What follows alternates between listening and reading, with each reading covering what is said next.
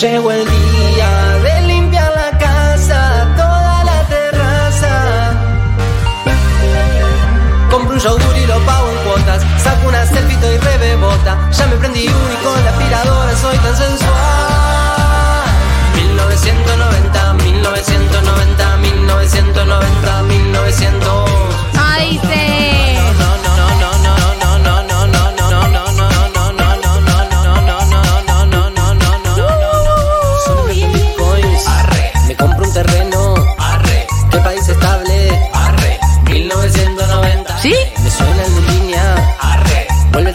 Bajo. Día productivo. 1990. Solo invierto en bitcoins. Me compro un terreno.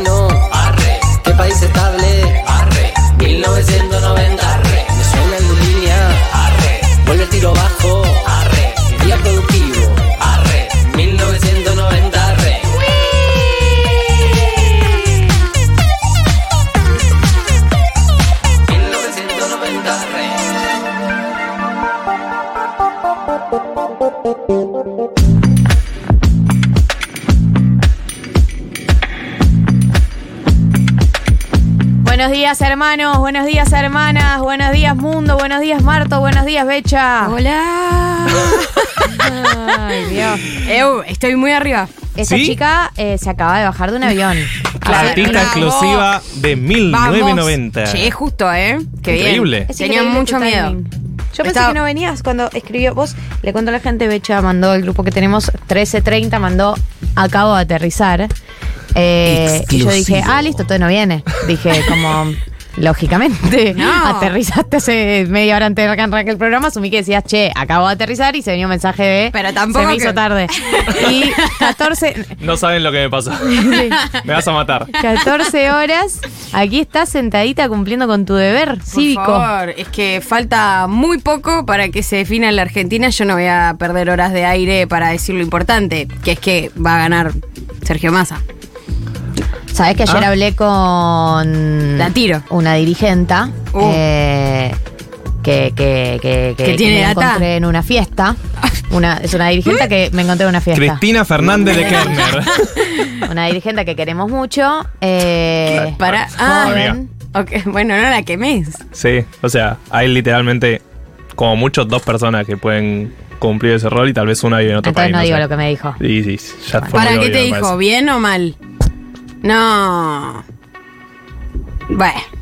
Chicos, así no se puede. Así no se puede. Uno quiere poner corazón, garra, voluntad y, y te queman el. Mira lo que está el día. Mirá El lo día que está hermoso, el-. Claro. Media pi. Hablemos del Y día. disfrútenlo porque quizás sea su último fin de semana en democracia. No, basta, loco, basta. Gali vino en una hoy. Basta. No, no, Está no. muy abajo. No saben lo que fue. ¿Hubo eh, sustancias la- ayer? La ¿Qué pasó? preproducción. La preproducción No, fue. hoy. Hubo hoy, escenas. Hoy me la voy a pegar. Hoy te lo vas a. Mañana vas a estar muy deprimida. Sí, voy a ver el debate deprimida si es que hay debate.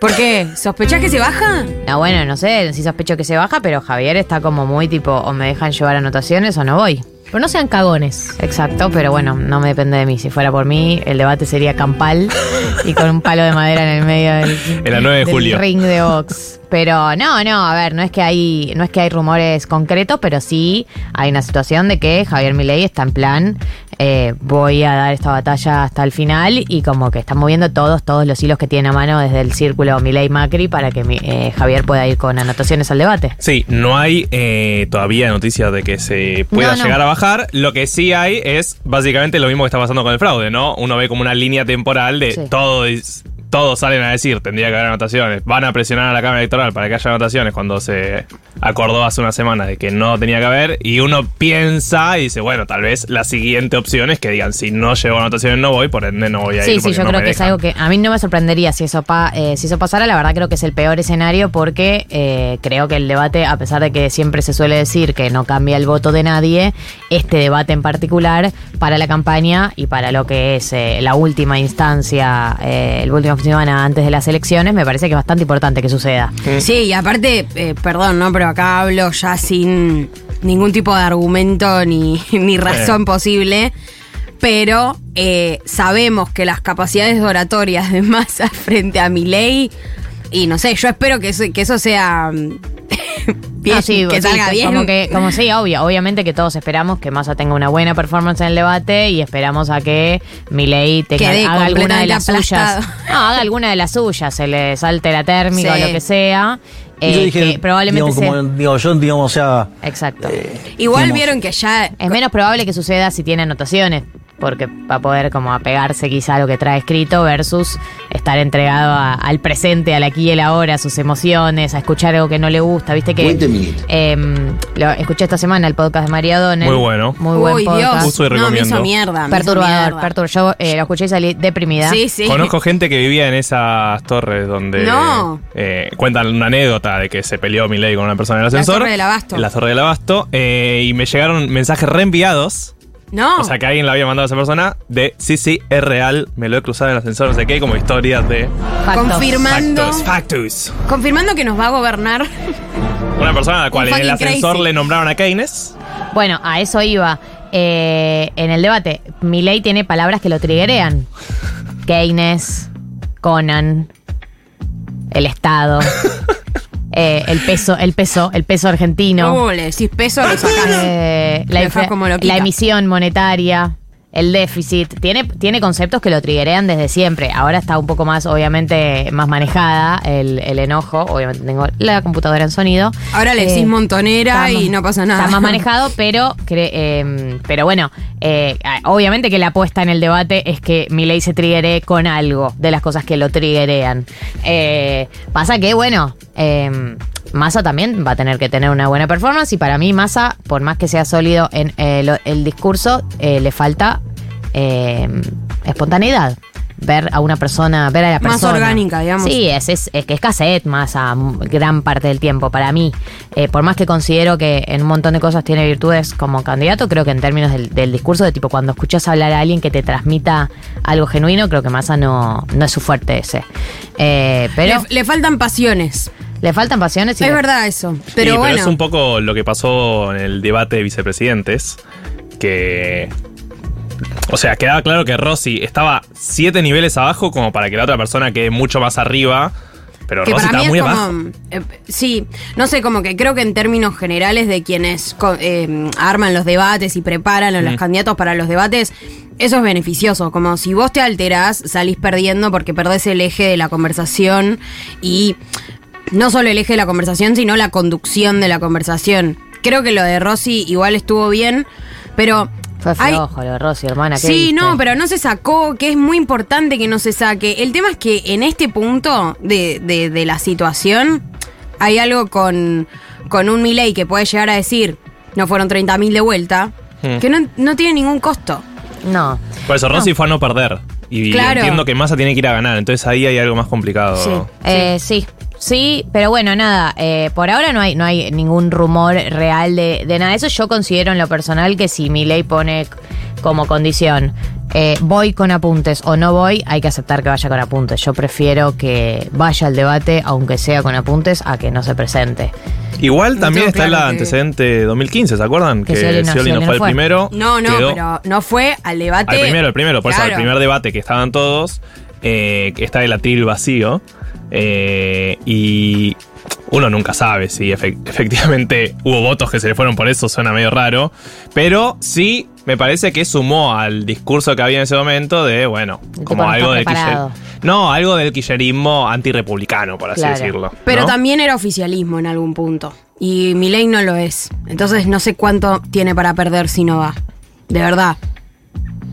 No, es que claro, es lo que vos decís antes, o sea, si ya dijo no son 30.000, Sí, ya sí, dijo tantas ya no frases hay- que uno pensaba que podía tener costo político y no tuvieron, entonces pensar que esto puede tener costo político justo ahora. Creo este que el único raro. punto donde le puede pegar masa, que puede ser interesante, es eh, lo de los clubes. La, las Esa es la única nueva, la última nueva. Que, que está que está Es operando increíble. fuerte. Es que es increíble que no deje cosas sin romper el hijo No, de puta. no, no, no hay nada no que no opine toque. sobre fútbol de última. Él Si necesitaba no le gusta el fútbol, ¿para qué habla de eso? Eh, le gusta el fútbol a la manera Milei, digamos. Lo mira con la misma mirada con la que El mira arquero. la economía. Milei era arquero. Sí, y lo misma, lo mira con la mirada, o sea, analiza el fútbol Eh, de la economía. libre Como futbolista es claro. un gran economista. No, bueno, eh, no, yo en lo personal siento que me gustaría verlo a Milei en el debate. O sea, no me gustaría, ah, si la negociación es Milei con apuntes versus eh, no Milei en el debate, yo elijo Milei con apuntes. Eh, prefiero que esté, prefiero verlo en ese marco. Creo que además por las condiciones del debate que tenemos mañana, que no son las condiciones de los últimos debates, también va a estar mucho más expuesto, porque son muchos minutos y son y es mucho face to face, es mucho mucha emocionalidad porque Sí. estás caminando en el escenario. Está buenísimo ese es un formato. Que en, la- en el cual lo quiero ver a, a Milei. Entonces la verdad que no me gustaría que no me gustaría que no suceda. Además ya organicé mi vida alrededor de- del hecho de que mañana hay un debate. y no- no, 100%. puedo cambiar mis planes ahora. Mi cerebro está esquematizado en, en- en- en compartimentos muy claros. Mañana debate. Yo ya tengo organizada toda mi semana. ¿Puedo tirar chivo? Mañana voy a estar claro, eh, streameando y reaccionando en vivo en casa, sola. Así que acompáñenme al debate desde las 8 de la noche en Leila Becho, en el canal de, de Twitch. Pero eh, algo del debate quería decir: que este debate tiene un formato muy parecido al yankee y al brasilero, que es ellos dos en el escenario, sin atril, full performance. Por eso digo que me gustaría verlo a Milei en ese Pochoclo. contexto. No tan, eh, no tan atajado como en el debate, en los otros debates que tenés un contexto mucho más acotado. Tenés un minuto para desarrollar una idea, pausa, va al otro. Esto es distinto. No, y que aparte te interrumpen los moderadores. Acá se interrumpen, ellos. ellos. Eso es, es, es- Va a ser Cine. puchito, puchito, puchito. Puchito, puchito, puchito, hermano, no me suspendas el debate. No te que- bajes, Milei, no te bajes. Pero además, aunque, aunque digan que no cambia votos, que probablemente sea verdad, la verdad es que lo vio. eh, el último debate tuvo 40 puntos de rating. Lo ve mucha gente. Sí. Puede ser muy relevante. Yo considero, no sé, pero considero que este debate. da- A una semana de las elecciones sí es relevante para pro- probablemente muchas personas indecisas y etcétera, porque lo ve mucha, mucha gente. Y además, más que nada, también importante para el núcleo duro, porque lo que hace el debate es marcar la narrativa y marcar el eje de lo que, eh, o como la claridad del mensaje, ¿no? Y quedan siete días para las elecciones, después del debate realmente es nada. No sabemos qué va a pasar en esta semana realmente, porque puede pasar cualquier cosa, pueden tirar un muerto, puede haber una corrida cambiaria, no tenés ni idea. Y, y en algún punto es también, eh, me parece que, bueno, levantarle un poco la autoestima y la, y la energía a la gente que viene militando esta campaña y que realmente fue psicótica, o sea, fue psicótica. Si alguien está bien de salud mental, la verdad, pa- pase la receta porque creo que estamos todos muy alterados. Yo, Bueno, Milei dice que está bien. El que hizo- ¿Vos le el creés? posteo que hizo en, Instagram. Ah, no se coge a la hermana, bien, está buenísimo que, que lo confirme, ¿no? ¿Qué, qué- So random. Ya igual, realmente, ¿no? ¿Qué cosa no es un delirio del multiverso que nos toca vivir? Pues yo digo, qué delirio ese posteo que subió. Y todo el resto de las cosas que están pasando no son un delirio, todas esas juntas. Hola, amiga. Eh, no, eh, sí confirmé esta semana. Obviamente, yo, como la mayoría de las personas, estoy con la micromilitancia de las personas que tengo a mi Bien. alrededor que estaban en situación de indecisión. Y he confirmado algo que había leído en encuestas, algo que había leído en estudios cualitativos, que es eh, parejas en donde el varón vota mi ley y la mujer justamente por ser mujer, eh, tiene algún tipo de noción de resistencia y supervivencia, decide no hacerlo. Es como Lo- si- ¿O vota en blanco o vota más? Vota en blanco y alguna vota masa. Si tu, si tu novio vota a mi ley, amiga, para mí está soltera. Totalmente. Eh, Para, ¿y, y, y diste vuelta algún voto? Ya no, no, está. tengo varios, tengo mucho voto en blanco, eh, alguna, eh, alguna dudando de votar a masa y algún voto en blanco eh, con la línea, che, pero si gana mi ley por un porcentaje muy chiquito y yo voté en blanco, Me esa conversación. Y yo de- le dije, puede pasar eso. No, le dije, puede pasar que gane mi ley por, un- Por un una pequeña premio. diferencia y que la gente que haya votado en blanco tenga un rol en eso. No, yo, em, digamos, considero que hay que saber eh, dar batallas. Entonces, hay gente a la que ya votar en blanco le es un esfuerzo enorme. Hay gente que nunca va a poner la boleta de masa en el, en el sobre. Entonces, hay batallas que di hasta el punto que creí que se podían dar, que era el voto en blanco. Y hay gente que considero que se puede empujar un poquito más Sí. y decir como, bueno, che, ya si vas a votar en blanco porque no querés que gane mi ley, bueno, pone la boletita de masa. Hay algo Pero, que... pero hay que saber, para mí hay que saber hasta dónde empujar. Sí. Por lo menos como lo veo yo. Para mí hay algo de estas semanas, no sé si les pasó, pero yo siento que hay una sobreinformación que ya es como agobiante. Como ay, no puedes estar ni un minuto sin no enterarte de nada, sin no ver una noticia, sin no ver un tweet, una cosa medio viral, viste, como que estoy pasada de información. Y en los momentos en los que trato de desconectarme con eso, se hace muy claro el panorama. Como que realmente es muy claro lo peligroso y lo destructivo que sería un gobierno de Javier Milei y siento que en algún punto la conciencia de esta gente solamente tiene que estar un poco más clarificada como para saber que el voto en blanco es eh, no solo funcional, sino realmente un, una, un puñal a vos mismo, hermano. Te van a coger, Sí, perdón que, lo pasa diga así, que- pero... Lo que pasa es que, bueno, son.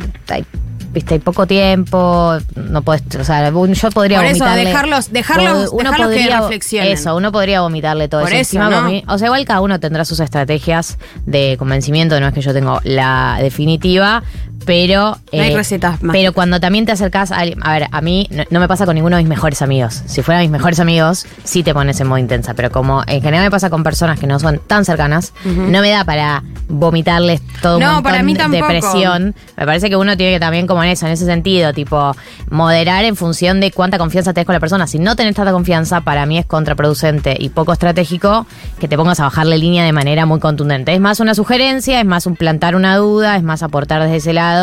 Para mí, yo lo pienso afuera. Si a mí viene alguien del otro lado que no te confianza y me vomita todo esto, Anda a cagar. anda a la concha de tu madre y no me digas cómo votar. O por sea, eso no me caería digo, bien. por eso digo lo de lo de eso como tranquilizar la sobreinformación que circula, tampoco agobiar a la gente con estas conversaciones como como si eh, hablar tipo como lorito convenciera a alguien porque realmente ese es el esquema en el que estamos, en el que estamos percibiendo incentivos todo el tiempo para hacer una cosa o la otra. Y- Esa es la claridad que falta, ¿entendés? Como Y también eh, en términos estructurales siento que ya eh, pasó todo lo que. O sea, ya se movió todo. En Los dados están estructura- tirados. Exacto, digo. Sí. Eh, tenés a Ernesto Teneman haciendo una editorial pidiendo por que voten a Massa. Tenés a Babi Chicobar. Digo, se, estructuralmente, en términos macro, se movió todo lo que había para mover. Después está el, el micro de tipo, bueno, el uno a uno, que obviamente es inchequeable cuánto cambia realmente la, la brújula eso, aunque cada uno de nosotros obviamente tiene una convicción personal. Pero siento que en términos macro de comunicación, tipo, gente que realmente es. Eh, ¿Cómo se dice? Como eh, formador de opinión, formadores de opinión. Sí, Eso sí. ya está, está, sí están tirados los dados. O sea, Sí, pensando en las generales también, eh, la semana previa, las, en- las últimas encuestas no daban la victoria de Massa, Mm. sino que fue los últimos días, como que incluso un día antes en el búnker, o sea, dicen ahora, después dijeron que en el búnker de Massa se veían un par de puntos arriba, pero estaba todo muy empatado. Ahora- Pa- para mí creo que puede cambiar algo esta semana. Totalmente. Y- Yo creo que sí. eh, el por eso es tan importante el debate también Claro. para mí. En términos de estructu- estructurales igual. ¿No? Ponele tipo empresarios, medios de comunicación. No, no, pues entiendo, entiendo lo que dicen. Ya se ordenó. Me parece que igual esta semana va a ser intensísima. Sí. Nos abrazo como Nos grupo abrazo, y como hermano. país. Ay, sí, chicos, bien, dale, arriba, arriba, vamos, vamos, vamos, vamos. No se bajen. Eh, Dale. Completamente de acuerdo con Becha eh, en términos de sobreinformación. Por suerte, mi algoritmo de TikTok le pareció importante mostrarme mucho video de Taylor Swift. Ay, sí. Muchísimos, ¿Sabe? infinitos. Me chupa un huevo, pero lo acepto. A mí lo me- acepto, yo vengan a mí. ¿Por, qué, por qué lloraste? Y porque me emocionó, Yo también boludo. lloré. No sé, una rubia hegemónica. Yo ¿Por qué lloré. Moviendo masas. No, lloré. No tanto por la reacción de ella, sino por la reacción, o sea, el momento en el cual todos cantan y tal. No solo por la reacción de ella, no por la reacción de ella, que es muy yankee para mí, como, Sí. oh my god, um, you're the best crowd. Eh, sino por eh, la decisión del público de querer demostrarle que somos el mejor país del mundo, ¿viste? Tipo, vamos a demostrarte a toda costa que nosotros Ay, me somos encanta eso. récord de intensos para siempre, tipo, mirá como no paramos nunca, tipo, ay, nunca vas a ver algo así y ahora que pensás que frena, vamos a seguir cantando, como una cosa de realmente dejarlo todo por demostrar el país que somos, es- eso me dio, eso me dio mucha emoción. Sí. Sí, mi país. 14 y 23 en la República Argentina. Hoy tenemos un programa, quizás no lo saben. Eh, tenemos una invitada en minutos, eh, Natalia Aruguete. Vamos a hablar de la campaña de las redes sociales de la fake news. eh, entre otras cosas, un tema clave de cara a la semana que se viene y de cara también a lo que pasó esta última semana. Marto vuelve con el glosario financiero, económico. Económico, económico. El glosario económico. Eh, Lelix for Dummies. Lelix for Dummies. Me interesa muchísimo. Porque ya hemos nombrado las Lelix. Todavía Eh, no las entiendo. Pero real hay algo de que están súper metidas en el discurso público. Mal. Nivel. Mal. Milei te dice, decime qué vas a hacer con la Lelic. Mi, mi tío el otro día me dice. eh, está, ¿Tenés está una Lelic para pensando en votar en blanco y me dice, bueno, Massa todavía no explicó qué va a hacer, cómo va a desarmar las Lelix. Y yo pensaba, ¿qué? ¿Eso, ¿Desde te, ¿eso te frena? tío? ¿Qué son las Lelix y por qué te frena? Claro, bueno, pues ese es el título eh, de la columna. Voy a explicarles un poco. ¿Qué son las Lelix? Eh, ¿Para qué sirven? ¿Para qué sirven? ¿Cómo se comen? Eh, ¿Cómo pueden terminarse? Si es que queremos que se terminen eventualmente. Bien, eh, y viene Juan Elman el día de hoy, que va a hablar de eh, todos los antecedentes que hubo de denuncias de fraude en la región, también de cara a lo que potencialmente puede llegar a pasar Programón. el próximo domingo. Programón, la verdad. Así que si les parece, encaramos ya todo lo que tiene que ver con este programón, con el primer tema del día de la fecha. Estos son los Arctic Monkeys. Hasta las 16 horas estamos, ¿eh? así que se pueden quedar ustedes también. Hablando de recitales bajo la lluvia, me acuerdo un recital de los Arctic. Monkeys bajo la lluvia. Estuve ahí. Esto es Crying Lightning.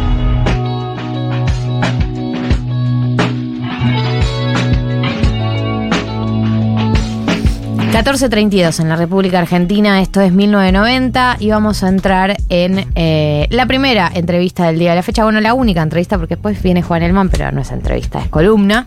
Es Natalia Aruete, es magister en Sociología Económica en la Universidad Nacional de San Martín, es doctora en la Universidad Nacional de Quilmes, investigadora del CONICET, docente, periodista, ha escrito para todo tipo de medios de comunicación y la hemos citado el día de hoy para hablar de fake news, de redes sociales, de lo que está pasando con la campaña, pero bueno, ya se van a enterar, lo primero que quiero hacer es darte la bienvenida. Muchas gracias por la invitación. No, Placer. de nada. Eh, qué difícil por dónde arrancar. Hay muchas cosas. Eh, vamos a arrancar por el, el tuit de Milei de ayer. El tuit de Milei de ayer, no sé si lo viste, en el que levanta un- una captura donde eh, repasa todas las fake news sobre él. Viste que dice, que decía, eh, quiere hacer que la salud sea privada, falso, se coge a la hermana, falso, eh, etcétera, falso. Un posteo que igual era fake en sí mismo, porque decía Argentina presidencia, o sea, como que ya desde el vamos, la redacción era fake, por más que el contenido para él, por él lo representaba. Eh, y creo que, no sé, por ahí es una opinión eh, personal, que él, el candidato, haya retuiteado eso como parte de su mensaje oficial, habla de un poco lo que fue la línea de las elecciones y de la campaña hasta este momento. No sé cómo, cómo lo ves vos. Es una fake, fake news. Sí, fake ¿no? sobre fake, pero lo levantó porque a pesar de ser fake lo representaba. Es como, es, es como las, este, mm, las mamushkas, Ay, total. ¿no? claro. Donde tenés que buscar las capas, las capas de la falsedad y los tipos de falsedad. Eh, a ver, cuando, cuando en, en est- de- desde las generales hasta acá hubo una catarata de, de, fake news y, en el marco de toda una estrategia de desinformación que me parece que fue un poco la reacción a un resultado inesperado, ¿no? Entonces, frente a un resultado donde no vas ganando, o sea, el que gana no debate. El que viene perdiendo no quema las naves, porque no tiene mucho para perder. O, o- gana eso, o me da la impresión de que hubo un, vuelco en ese sentido. Eh, hubo una, un- una suerte de división de tareas a ver quiénes salían a, a la trinchera a dar esta batalla. Y ahí se distribuyó como muy claramente, ¿no? Entre por ahí cuentas fakes que impulsaban este tipo de cuestiones. Eh, Milei desde sus redes, eh, convalidándolas, o sea, siendo una de las de las este de las de los de las escaleras que, que hacía que eso escalara. Y al mismo tiempo tenías apariciones de, de ellos, eh, de sus dirigentes o de él mismo en, en- en medios de comunicación, también convalidando esto, pero con otro registro, con otra estética, etcétera. Entonces, independientemente de cuál sea el, el tipo de mensaje, toda la campaña de Milley consistió en eso, ¿no? En ver cómo repartían el juego de qué agenda se proponía en cada, en cada plataforma, a qué público se interpelaba y con qué tipo de mensajes. Parece que, que independientemente de pensar en mi ley como ese peldaño que amplifica la, la información, lo interesante también es ver cómo ellos se dedicaron a hacer una integración horizontal de estar en las plataformas con estéticas distintas, estar en los medios eh, y además desde el discurso público y estar también en el territorio en última instancia. Eh, lo que más se llamó la, la segunda calle, llamó a las redes Sí. sociales. Sí, masa. Eh, Nati, y, y particularmente esto que, que sucede y que también me parece que se vio mucho en otras elecciones, ¿no? En, en Brasil y en Estados Unidos, que aparece como esta idea de que es medio de manual, ¿no? La denuncia de fraude, cómo se manejan las fake news, cómo se manejan los trolls. Argentina parece como un, un grado más en, en ese experimento de cómo ganar elecciones manipulando es- eh, es- esas redes o las redes en realidad o la comunicación en general. O hay un intento de prueba porque, digo, ¿cómo sería gobernar hoy la Argentina con estos, estos manejos y, este grado de ingeniería comunicacional que, que es como que parece que no- es imposible contener, ¿no? O responder o contraargumentar. Es, muy difícil, se escapa. Eh, mira, yo una, una de las cosas que, que diría es, esta ingeniería es un capítulo aparte como para, como para analizarlo, pero se da en un marco donde el tipo de consumo de contenidos de distintos sectores de la sociedad, eh, pensando en género, pensando en edad sobre todo, Mm. eh, entienden eso. Eh, yo acabo de venir de viaje. Estaba, o sea, perdón la, la autorreferencia, pero eh, Vale, es, vale. es una, es una anécdota eh, que me parece elocuente. Estaba en una, en una clase en Girona, o sea, Girona es como un pueblo alejado de Cataluña. Estaba tratando de explicarles el, el 45, el peronismo, dónde estaba ubicada la Argentina dentro del mapa de América del Sur. Eh, y en un momento una de las, de las eh, menciones que hago es a que el, el Ministerio de Desarrollo Social es uno de los, po- los- de los posibles podados. Y uno de los chicos, que era uno de los más vocales, digamos, uno de los más expresivos, bastante de derecha, me dice, bueno, y, pero y claro, si es precisamente para eliminar a la casta. ¿no? Pues claro, claro. Inmediatamente, o sea, muy conectado con eso, él se explica a sí mismo que la dolarización iba a permitir eliminar el nivel de inflación que nosotros teníamos. ¿Es español este chico o es español, argentino? español, catalán, de derecha, de la derecha catalana. Digo de la derecha catalana no porque yo me hubiera dado cuenta, sino porque el docente me decía, bueno, lo que nos pasa en este territorio, o sea, si vos te vas a, a la Universidad Autónoma de Barcelona, los de derecha se llaman a silencio. En Claro. esta universidad la gente se lo permite. Bien. ¿no? O sea, era como, por eso digo la, la, la ubicación y quiénes este, se animan a qué. Em, lo que fue muy eh, interesante, por usar un eufemismo, pero para mí era desesperante, es que él me, me dijera con tanta convicción que la dolarización iba a eliminar eh, la inflación, y me dice, y además me lo explicó mi ley en un minuto de, mm, De TikTok. de TikTok. No. Pero sin ninguna pesadillas. entonces yo intentando como suavemente decir que lo que iba a pasar en ese en esa transición, si, si efectivamente se pudiera concretar una dolarización, cosa que para mí es muy dudosa, pero si se podía, si se este, pudiera concretar, esa transición requería de una explicación mayor que un minuto de TikTok. Pero era tan efectiva esa simpleza, ese registro, esa estética y la interpelación también emocional Claro. que tenía emocional no irracional, pero había una interpelación emocional en esta en esta estética que tiene ese tipo de narrativa. Bueno, ahí es donde esa esa mm, esa hermandad narrativa y esa identificación lleva a que vos quieras creer una fake news o, o esa explicación absolutamente simplificada que no sé, no es una fake news, pero es una reducción de la realidad. Hay algo que vos nombrabas recién sobre esto de eh, una explicación emocional más no irracional.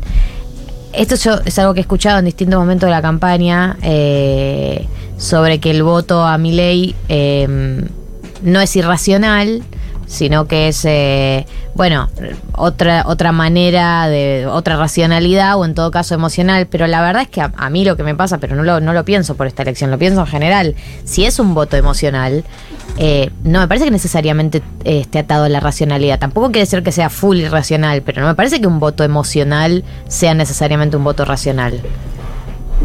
Empiezo, empiezo respondiéndolo conceptualmente y después lo respondemos visceralmente. Dale. La, la ciencia política en el último tiempo, cuando empieza a analizar, eh, digamos, el fenómeno de la polarización, empieza a darse cuenta del fenómeno de la polarización. No es solo una polarización política en el sentido de que lo que nos distingue son preferencias distintas alrededor de las políticas públicas, sino también es una polarización afectiva donde, la, donde el discurso político, el discurso mediático nos interpela emocionalmente. Eh, uno puede tener mucha bronca y tener perfectas explicaciones de por qué la tiene. De hecho, yo creo que eh, lejos de lo que para mí fue un error de pensar que el voto a mi ley era solo emocional e irracional, y creo que eso fue una respuesta emocional agresiva. Que ¿Cuál? La de pensar la que de era- pensar que era sí, irracional, era, una respuesta era una respuesta absolutamente despreciativa que no te iba a ayudar a, No, no, a traer claro. votos para este lado 100%. sino que lo que hacía era repeler más y expulsar más ¿no? Eh, entonces creo que allí lo que no hubo ni desde un sector del progresismo y menos aún desde un sector del votante progresista fue una escucha para ver cuáles eran esos reclamos, cuáles eran esas agendas de preocupación y cómo se iba hacia ellos. Si uno piensa en los debates, lo que nos quedamos pensando alrededor de los debates es la dramatización del debate. Por supuesto. ¿Quién ganaba en el debate? ¿Quién se equivocaba? ¿Alguien se preguntó quién interpeló a los jóvenes? ¿Alguien se preguntó quién interpeló a los viejos? No hubo una sola este, declaración ni etiqueta que le hablara a los viejos. ¿Por qué los viejos van a creer que estarían mejor con una... O sea, ¿por qué tendrían que creerlo? ¿Por qué los, por qué los jóvenes irían a pensar que si están absolutamente precarizados, pluriempleados y ninguneados, ¿por qué estarían mejor en un escenario que ya conocen y no en uno que, qué sé yo, qué va a pasar? Claro. Porque además la memoria del votante es una memoria corta. No tienes de los, los jóvenes que están votando ahora por primera vez no tienen por qué saber a rajatabla qué pasó en el 2001.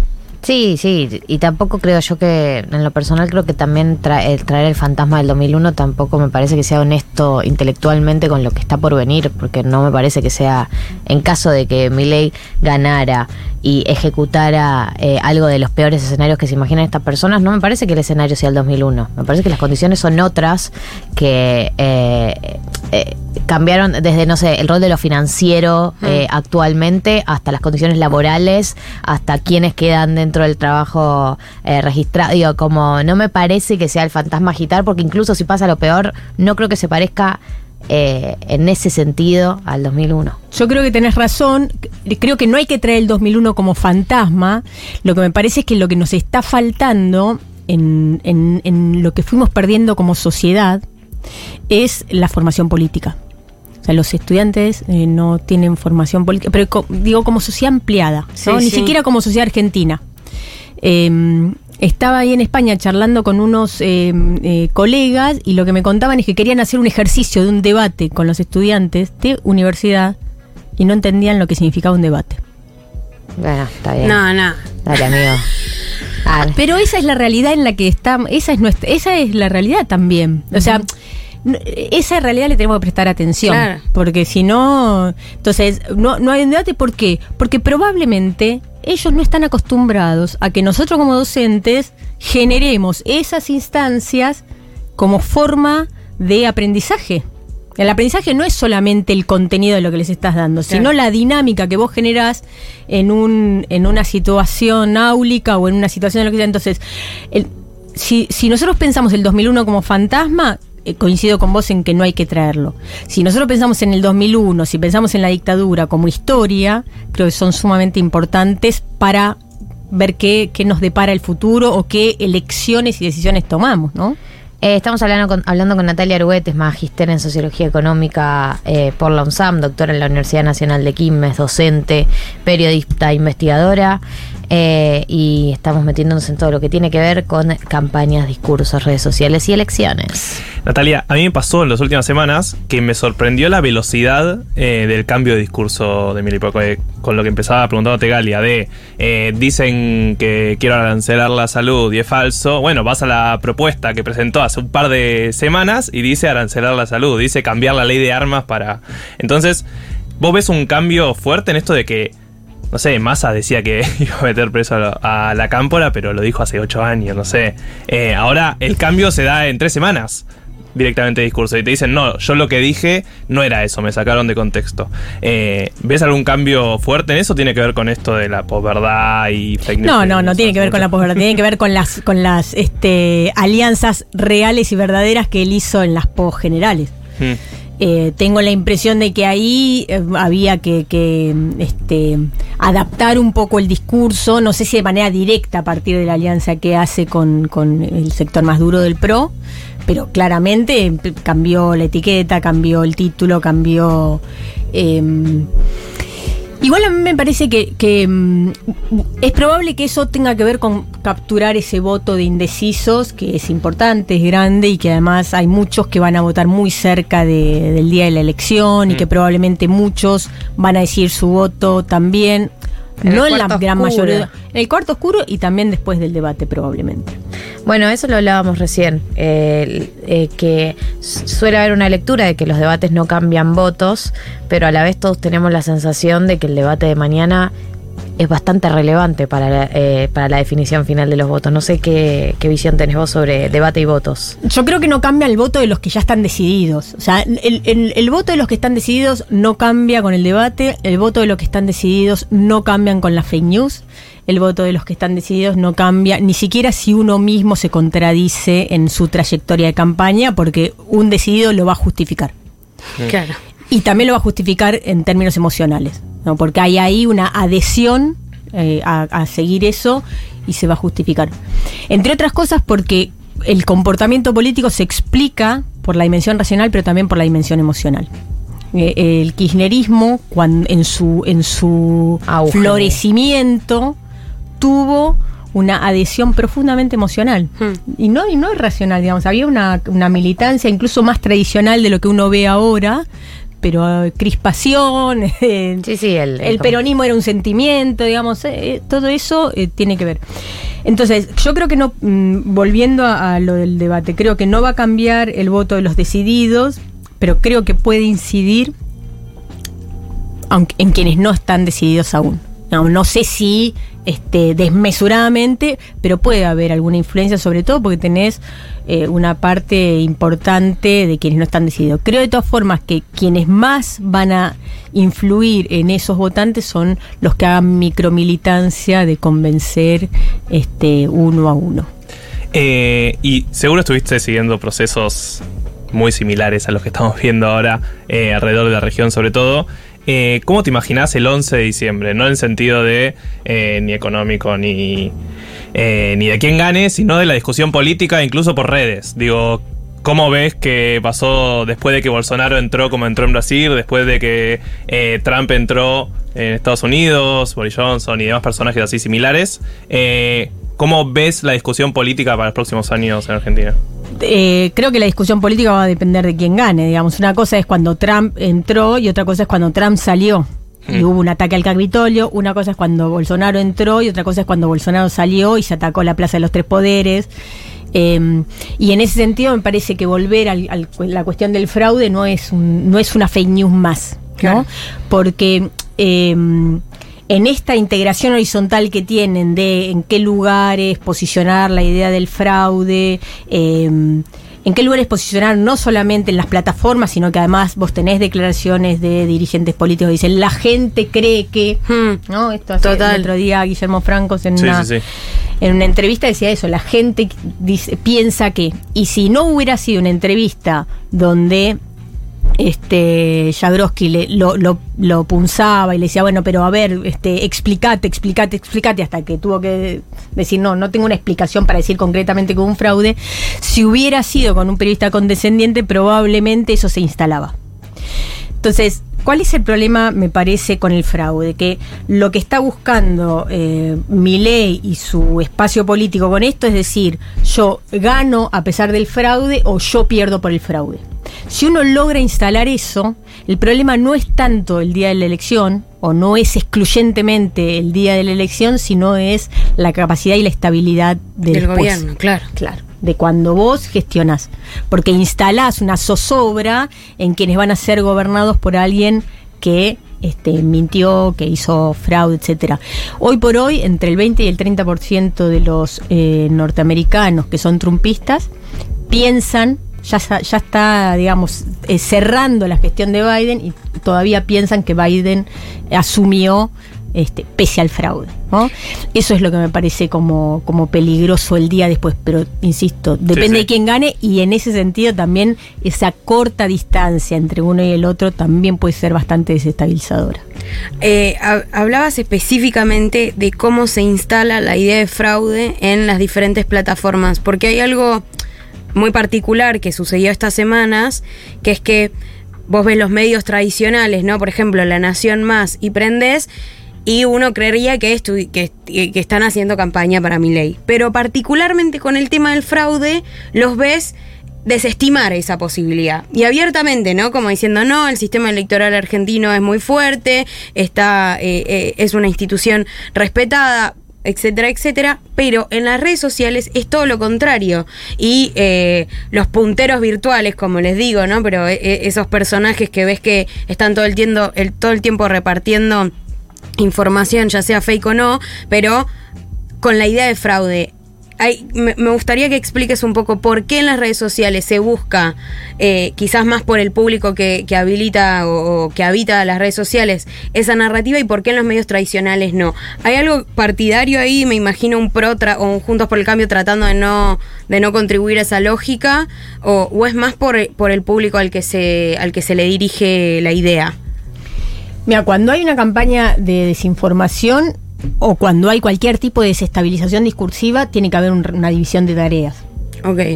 Eh, y, y digamos, eh, las cuentas institucionales o los actores institucionales tienen que jugar más a la institucionalidad. Eh,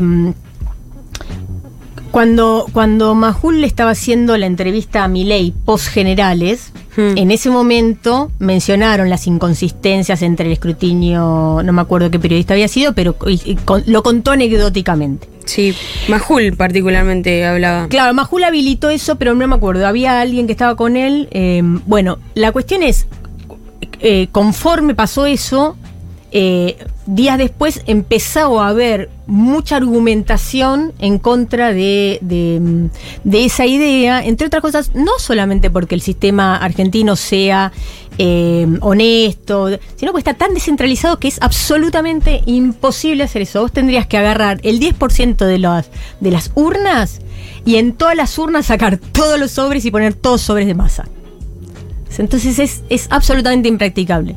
Yo entiendo que un medio de comunicación que tiene que mantener su reputación, o periodistas que tienen que mantener su reputación y jueguen para quien jueguen, saben que no pueden decir cualquier cosa porque se juega su reputación, tampoco pueden mandarse a decir cualquier cosa. ¿Pero se juega su reputación si dicen cualquier cosa? Sí. Sí. Los medios crees En, que sí. En los medios, y en- y so- pero sobre todo los periodistas. O sea, en este momento vos tenés un branding personal, en el Mm. caso de los periodistas, donde te acordás de ellos independientemente de la institución en la que estén. Total. Es menos probable que vos te acuerdes, en, en- primero porque además están en En varias. todos lados, claro. Sí.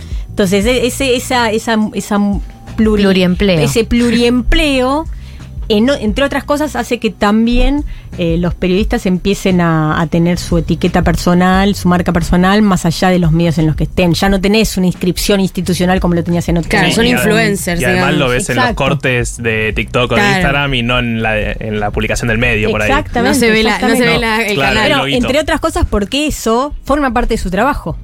Yo me acuerdo varios, hablando con varios periodistas, donde dicen mi trabajo no termina donde yo termino de escribir mi nota, donde hago el- mi producto, sino que además después tengo que difundirla y además este, tengo que Sí, sí. asegurarme que tenga engagement. difusión. Todo, el click, Claro, todo. todo. Eh, es Natalia Aruguete, nos ha visitado el día de hoy, es magíster en Sociología Económica en la UNSAM, es doctora en la Universidad Nacional de Quilmes, es investigadora eh, y ha pasado por 1990 para hablar de las elecciones. Muchas gracias por haber venido. Muchas gracias a ustedes. Eh, nosotros nos vamos a escuchar The Caliphate. Amigues, este domingo hay debate presidencial y lo proyectamos en la terraza de Junta, así que los esperamos a partir de las 20 horas para compartir el último momento clave antes de las elecciones. Lleguen temprano porque la capacidad es limitada, puedes venirte con amigues, puede ser un plan colectivo.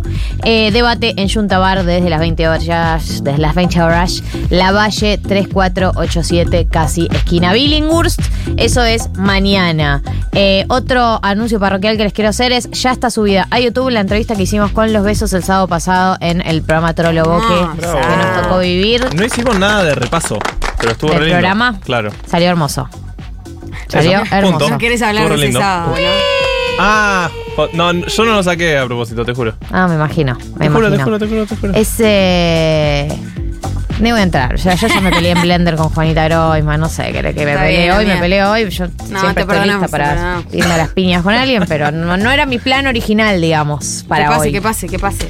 Eh, bueno, está subido el video en YouTube de los besos, eh, la entrevista que hicimos y además tocaron en vivo, así que me parece que es un re lindo videito para ver porque además nos van a ver a todos muy lindos y arreglados. Sí. Estamos re muy- troles, Boca. Sí, estábamos re, re troloboque todes. Ellos estaban hermosos también. El día era soleado, todo era hermoso. Y Boca no había perdido. Boca no había perdido. Decilo. Todavía una potencialidad de futuro en ese momento que se nos nota en las caras. Eh, así que si quieren revivir ese momento, como quizás, como quizá en unos meses vamos a estar reviendo todos estos momentos como momentos que eran muy muy felices y no nos dábamos cuenta, bueno, ese es uno de ellos. Hoy estás en una, amiga. Hoy estás sabiendo que. pe- estás pensando. ¿Cómo vas a estar en el futuro viéndote hoy? Yo considero. En este instante. A ver. Yo A ver. Los ¿Qué? últimos, días A ma- ver. los últimos días mantuve la línea de que para mí este fin de semana hay que pegársela, eh, comer, eh, coger placeres terrenales, las cosas que Ah. te gusten hacer, porque quizás sea el último fin de semana que Claro. recordemos con Y te alegría. agarró la depre de antes porque sos ansiosa. No, me agarraron dos cosas. Primero siento que lo digo porque como yo tengo un casamiento hoy y tal, como que lo digo de llena, ubicás, Ah, como que ok. porque si yo no diera un casamiento y alguien me dice, "Pégatela, comé, coge" y no tenés con quién coger y no tenés ninguna fiesta a la que ir, es como casi un se transforma como en un deber ser choto. Sí. Tipo, eh, disfrutá, Un mandato, disfrutá, un sí. mandato, tipo, disfrutá de la vida, ¿viste ese tweet que Pero ¿por qué no me chupás la.? Claro, como, bueno, pará, tampoco es que me, están ofreciendo 20 fiestas y estoy diciendo que no, es que es la vida cotidiana en general de las personas. Pero bueno, eh, sí, verdaderamente estoy en la línea de, eh, por lo menos disfrutemos del sol de hoy. Tengo una buena no más noticia. sol nunca. Tengo una buena noticia. ¿Puedo tirarla? Sí, amiga. Eh, se rompió Juntos por el Cambio en el conurbano. no, ¿Qué? Bueno, es. Llamaron ¿Con qué poco Yo esperaba, ¿con qué- con qué yo poco? esperaba algo increíble. Sí. Cinco candidatos a intendente, Ah, ocho concejales y una importante cantidad de dirigentes de 17 distritos de la provincia de Buenos Aires se expresaron mediante un comunicado que titularon Ni odio ni desquicio, unidad nacional y cordura, llamando a votar a Massa. Bueno, muy bien a los intendentes nacionales y populares. Bienvenidos a la fuerza de la patria. Marto, Gracias. Becha, muchas gracias por esa buena, Buena noticia. Eh, ahora que estoy de muy buen humor con eso que me contaste, voy a encarar la columna de Marto. Néstor me presentes Sí, así no, puedo, bien, yo- estoy como... Porque no, Juan no sé si meterme o no. No, porque métete, ¿Quién es esta métete, persona? yo- ¿Quién es esta persona que está Es hablando? Juan Hola, hola. Elman, es Juan Elman. Hola, hola, hola. Perdón. No, no, todo bien, ahora Querías, puedo opinar. eh, claro, Opi- decí todo lo todo que lo te que pasó guardaste. en no, estos no, 10 ya está, ahora te escucho. Eh, no, Buena noticia. En realidad no había pensado nada puntual, pero sí, es verdad que estaba pensando en el... No era un tuit, era el viví, boluda, viví. Ese. Viví. eh, eh, no pagues el alquiler, ¿viste ese tweet, Sí. ese formato de tweet? Claro, sí, Eh, mala. escribile a tu ex, no sé qué, viví, boluda. Bueno, en fin. Hablando de vivir, se viene la columna de Marto. que es muy de vivir. Es muy de vivir, es muy Sí. del día a día de las personas. Eh, la pregunta es, eh, ¿qué chotas son las Lelix y por qué Milei las nombra tanto? ¿Por qué importan?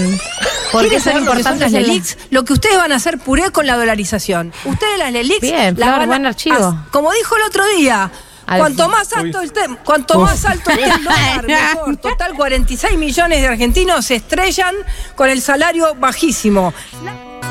¿Qué, qué, qué está pasando con las Lelix? ¿Qué ¿Y por presidenta nos perdimos, eh? Ay, Dios, ¿eh? Dios. ¿Por qué van a hacer puré a la Argentina? Hubiese sido épico. ¿Se imaginan este tipo de, de conferencia de prensa? ¡Masa! Eh, bueno. Lelix. Igual, al final de mi columna, tal vez voy a coincidir con Pato. No, Te para. juro, tal Pero bueno, ¿qué son las Lelix? Son las letras de liquidez del Banco Central. ¿Y a mí qué, no? ¿Qué me dice eso? No sé Chupa qué. Lo huevo. peor de todo es que vos ya hiciste esta columna. O sea, antes Yo de me que acuerdo estuviera en que fue- agenda. sí. Entonces yo debería saber lo que son las Lelix. ¿Deberías? ¿Deberías? Eh. Eh, ¿Es un bono? Sí, hay algo Es ahí. un- es, bueno. un- es algo parecido. Eh, ¿Es that? Eh, sí, be- sí. beboteándole y deseando que sea Es un correcto. bono. Son la Bebix. Eh, son títulos de deuda del Banco Central y en parte por eso también mi ley está tan obsesionado. Porque en la deuda que tiene el Banco Central con los bancos. Con, Con otros bancos bancos. privados. Con bancos privados o públicos, pero sí bancos. ¿Argentinos o del mundo? Eh, argentinos pueden tener capitales extranjeros, pero son los argentinos. ¿Cómo funcionan? ¿Son titulitos? ¿Son papelito? Sí. ¿Qué dice? Hola, señor Hola, banquero. hola, señor banquero. Soy el Banco Central Sí.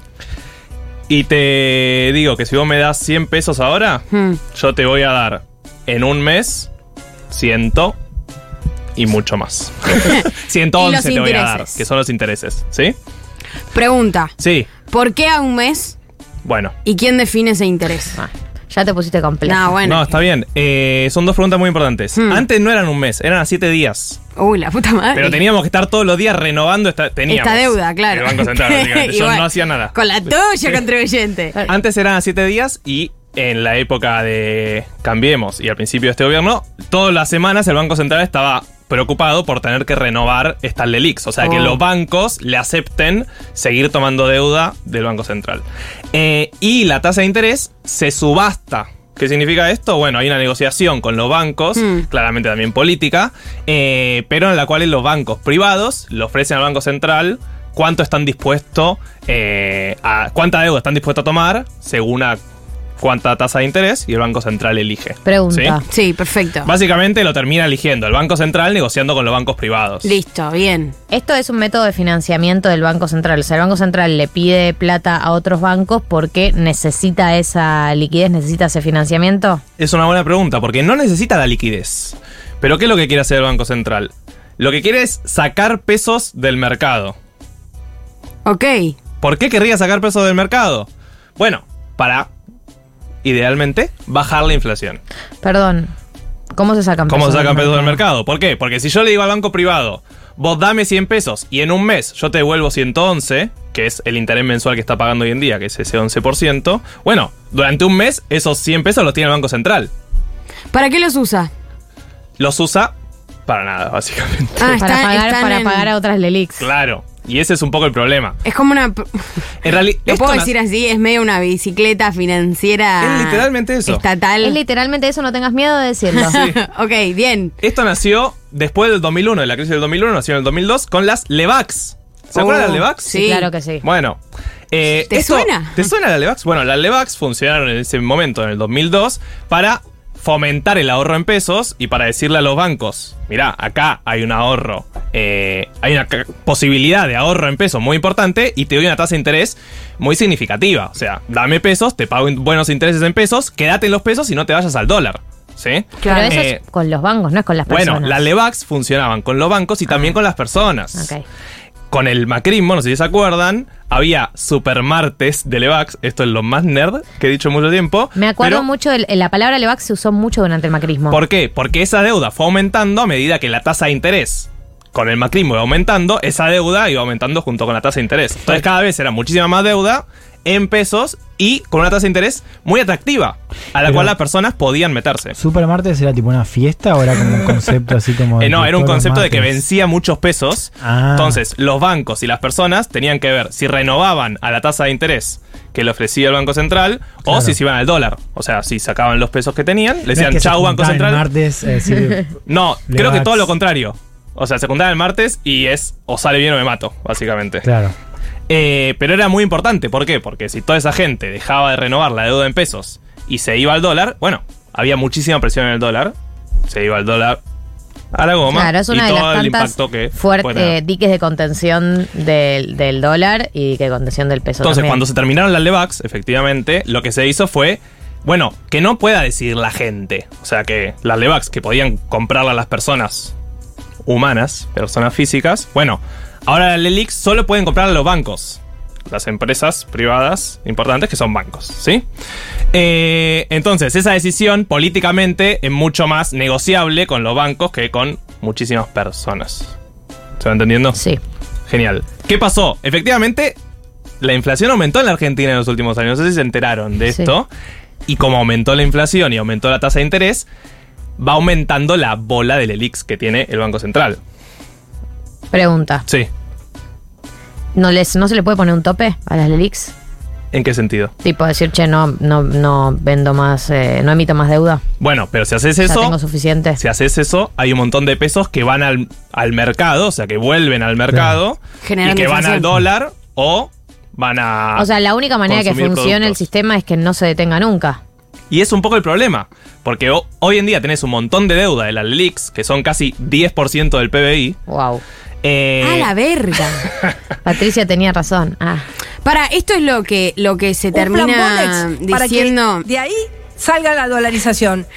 cada, cada vez que, que sale algún economista que sigo en Twitter diciendo hoy se renovaron eh, 27 millones de dólares en Lelix. Claro. Es, esto es. que casi todas las semanas tenés la LELIX que se hicieron hace un mes. Entonces vencieron. Y entonces a los bancos le ofrecen una nueva. LELIX por un mes con una nueva tasa de interés. Bien, perfecto. Estoy Entonces, acá. es importante que se renueven, en parte porque si no todos esos pesos van al dólar o al consumo que genera también inflación.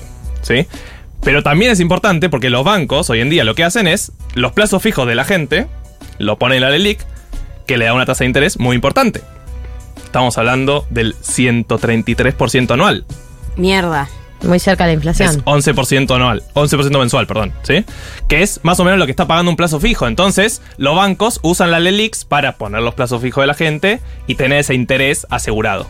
Perfecto. O sea, todo es una gran bicicleta financiera. La vida es una Todo, gran... sí. Pero la vida es una gran bicicleta financiera, esto lo digo en serio. Los estados importantes no es que no tienen deuda, tienen muchísima deuda Sí. y la van, lo que se dice, roleando. O sea, Claro. Empujando para adelante. claro, sacan nueva deuda para pagar deuda vieja Y así, y así hasta que te morís. Y eventualmente consiguen mejores tasas de interés, eventualmente mejoren, me- mejoran las condiciones de esa deuda, ¿sí? Tal vez antes tenías deuda que tenías que negociar todos los meses, bueno, cuando tu país está mejor negocias cada un año, ¿se entiende? Claro, porque, porque no es tan inestable la economía como para tener que renovar ese- esa tasa de interés tan seguido, digamos. Efectivamente, entonces ahora tenemos el problema de que tenemos una deuda, de, tenemos, el Banco Central tiene una deuda muy importante. de vuelta. tenemos. Yo Decilo, no tengo, decilo. El meme, el meme, te- el meme tenemos. Comunista. yo no Sí, tengo el ninguna meme duda, no comunista. quiero, El Bunny comunista. no Dale, quiero que vengan a pedirme la Lelix a mí, yo no tengo esa guita, estamos hablando de... ¿Cómo que no? Si los economistas están todos llenos de guita. Estamos hablando de 14 billones de pesos. Wow. Son millones de millones. Muchísimos pesos. Wow. Acá preguntan en el chat. Sí, ya. ¿Cómo se podrían desarmar las LELIX? ¿Bajando progresivamente la tasa? Y a eso vamos. ¿Qué mierda podemos hacer con esto, no? Porque ten- el Banco Central tiene una deuda muy importante. En parte está lo que vos decís. En un mundo ideal va bajando la inflación, ¿no? En un mundo ideal, esperemos que baje la inflación, ¿estamos de acuerdo? Sí, sí, Sí. Si baja la inflación, va bajando los intereses que vos tenés que pagar. sí. Nosotros no conocemos eso igual, ese mundo, porque lo sí, único que conocemos dijo, es el ascenso de la inflación. Sí, como el de- Sí, la sure? inflación baja. Sí, el que está Natalie Portman. Claro. ¿Sí?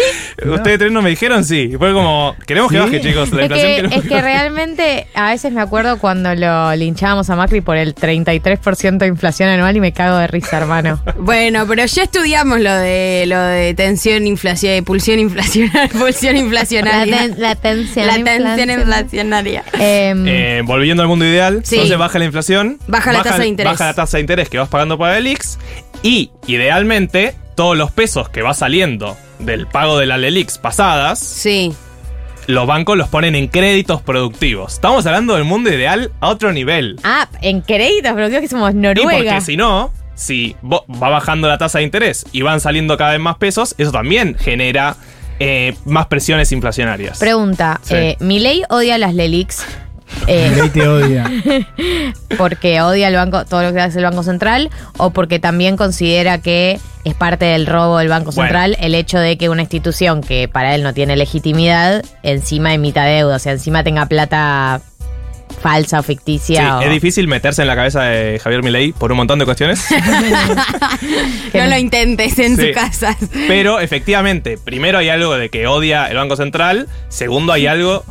Primero todo, él odia el Banco Central. Y sí, real, hay algo de que odia la deuda en pesos, como el concepto de pesos, eh, pero también hay algo de que odia el financiamiento eh, de la política con este tipo de deudas, ponele, ¿no? Entonces lo que está diciendo es, tenemos déficit fiscal y en parte... eh, hasta el Banco Central está endeudado para Claro. financiar ese Ninguno de ustedes fiscal. sabe administrar la plata. Efectivamente. Gastos versus ingresos. Por eso también parte de la crítica que le hace a Juntos por el Cambio, o que la, va, Juntos, que le ex, hacía, ex Juntos por el Cargo. que le hacía a Juntos por el Cargo, era que estas LELIX empezaron en su gobierno también. O sea, las LELIX, Con la tuya contribuyente Intensifies. sí, eh, nacieron en 2018. No sé si se Ahora, acuerdan las LELIX están vinculadas a 2018. nuestros. eh, Mauricio Macri. Sí, ¿Las LELIX están vinculadas a nuestros impuestos de alguna manera? O sea, ¿es con la nuestra contribuyentes? No, a ver, el Banco Central tiene la posibilidad de imprimir moneda. Entonces, no, se, no se financia de ninguna manera con los impuestos. Es que filosóficamente, si no hubiera déficit fiscal, estaría más ordenada la economía y tendrían que dudarse menos, pero es bastante indirecta la relación con los impuestos. Eh, siento que un poco los perdí. Hablamos de un montón de pero cosas. yo te- nosotros, o sea, a mí se me abren muchas pestañas Sí, también. por eso. Estábamos, ¿cómo desarmar las LELIX? por eso, volvemos a eso. Mundo ideal. mundo ideal. El mundo ideal Sí, va bajando la inflación poco a poco. sí. Ojalá muy rápido, pero eso genera un montón de costos también. Entonces va bajando la in- la inflación. Los pesos que va pagando de interés en la LELIX se van a crédito productivo. Crédito productivo sería, bueno, te prometo que acaba haber un edificio. Claro, que los bancos den créditos con esos pesos y que esos créditos funcionen para generar empresas que generen trabajo, construcción, demás, demás, demás. Ahora, ese mundo ideal es muy difícil que suceda, chicos. Lamento informarles. No. Sí, no estamos en un mundo ideal.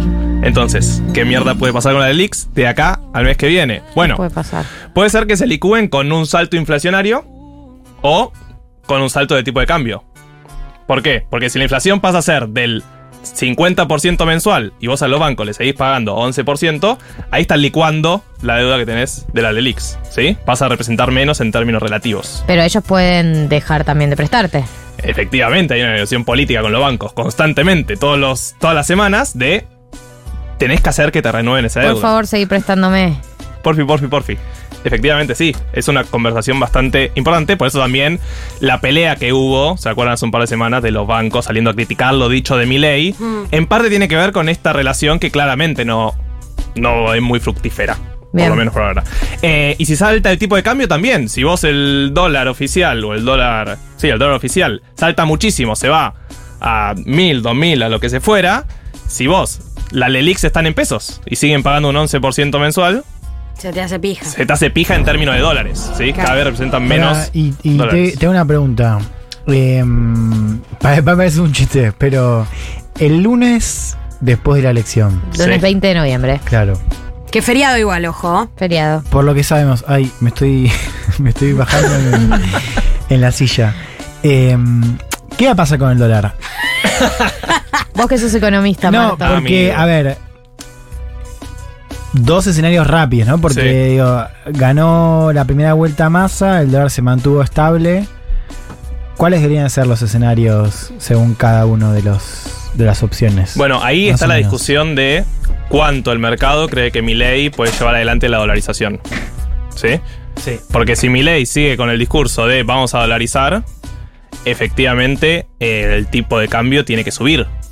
Porque están todos los análisis que ya hablamos un montón. Sí. No podés dolarizar al dólar, al valor que tiene el dólar hoy en día en la Argentina, tendría que subir muchísimo. Entonces, si el mercado cree que efectivamente Milei va a dolarizar, si llega a ganar Javier Milei, y cree eso, y bueno, el dólar debería subir bastante. Eh, pero, Pero la negociación va a ser un poco, si en el discurso de cierre, de, de asunción, entre comillas, eh, bueno, tal vez ahí dice, negociamos con Junto por el Cambio, que la dolarización eh, va a ser otro proyecto de país a 10 años, tercera generación, yo qué sé o progresiva o bueno. lo que fuera. Entonces ahí, ahí sí va a cambiar eh, las expectativas que tenga el mercado sobre qué tipo de cambio tiene que haber el ¿Y lunes. si gana masa? Si gana masa, yo creo que el mercado ya tiene bastante instalado en sus precios. Que, que esa puede ser la versión que, que vaya a pasar. No, no Igual, creo que haya muchos cambios, pero estamos haciendo futurismo. Igual o sea. si gana masa, eh, tampoco sé cuánto margen van a tener para actuar porque tiene todas las cuevas militarizadas más o menos.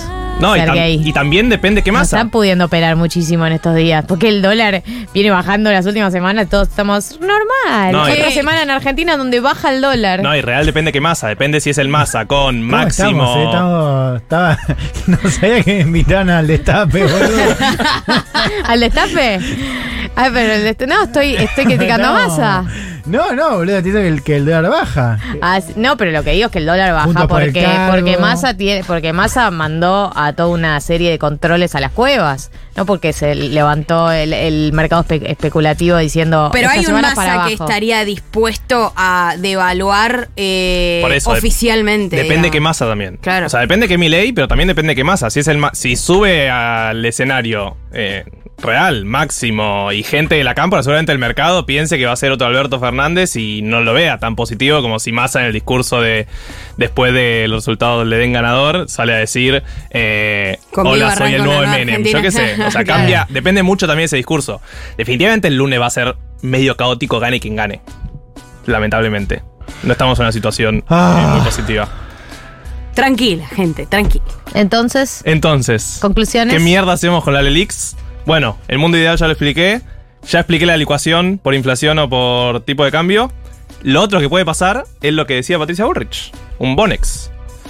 ¿Cómo es? Muy rápido. Sí. Es un canje forzoso. ¿Qué pasó? El Bonex fue un canje forzoso de deuda que tenían personas también. Entonces, en los. eh, cuando se hizo el Bonex, ¿sí? en los 90 se cagó a las personas. Acá, si vos haces un canje forzoso, estarías cagando, entre comillas, a los bancos. nada más. Bueno. Ahí lo que dicen los bancos es: nosotros tenemos la plata de las personas. O sea que en el fondo también estás cagando. Vas a cagar eventualmente a alguna persona. Eh, lo que proponen muchos es, bueno, negociar con los bancos políticamente para que ese canje. ¿No? Puede hacer que la deuda de la LIC sea a mayor plazo y que no tengas que estar todas las semanas negociando esta deuda. ¿Qué va a pasar con la LELIX? ¿Qué va a pasar? Nadie sabe, dependerá un poco de quién gane. Odio cuando tus columnas no terminan con Todas, una certeza. todas boludo. terminan Todas así. terminan todas así. terminan con. CDPM. Depende. Depende. Final abierto. Soy economista, chicas. Es más complejo. Y sí, yo, Gracias. pro- yo probé la carrera poniendo depende el verdadero o falso. Depende de muchas variables. Y sí, es así. Gracias, Marto. Eh, realmente me has ayudado a entender a la Argentina. Un placer. ¿Les parece si escuchamos a Fito Páez? Dos en la ciudad.